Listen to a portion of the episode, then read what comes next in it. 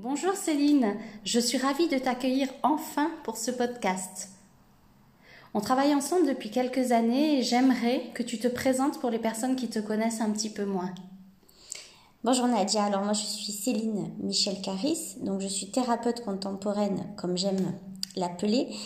Pour quelle raison thérapeute contemporaine? Parce que euh, je m'inscris dans une réalité de terrain et dans, dans le temps. C'est-à-dire que les familles ont évolué, l'espèce humaine a évolué, on ne fonctionne plus comme il y a 50 ans.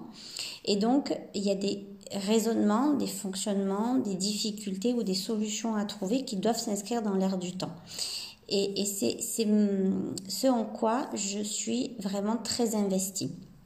Je suis aussi une maman de trois enfants, épouse et, femme, et, aussi aromathérapeute.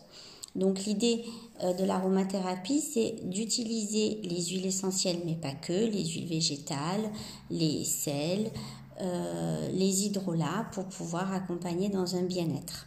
Et je suis installée sur Martigues. Super. J'aimerais aussi que tu présentes ton livre. Voilà, c'est un super livre, Les faire pousser aux éditions LC, et que tu nous dises un petit peu euh, comment tu as fait pour euh, en arriver à éditer ce livre.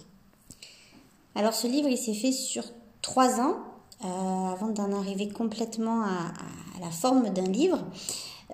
donc l'idée de départ, c'était d'avoir des outils très faciles qu'on peut avoir sous la main. Et des outils qui peuvent être adressés autant aux parents qu'à l'enfant, puisque c'est un livre qui est écrit pour les parents et illustré pour les enfants, un livre de développement familial.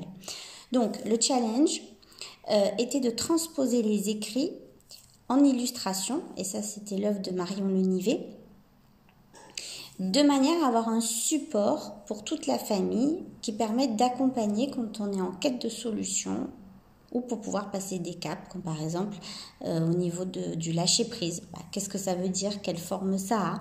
Euh, Qu'est-ce que le parent entend par lâcher-prise et qu'est-ce que l'enfant peut comprendre?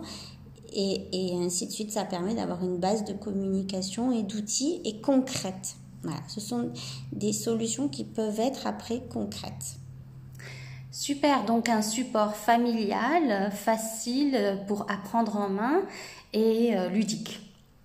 Oui, et aussi, euh, c'est un livre euh, où, en fait, on peut le lire dans tous les sens. C'est-à-dire qu'il peut être 23 heures hein, et on n'a vraiment plus la tête à, se, à, lire et on peut prendre quand même une page du livre et avoir déjà des pistes de réflexion. Et puis la nuit, la nuit comme on dit, porte conseil, fera son œuvre.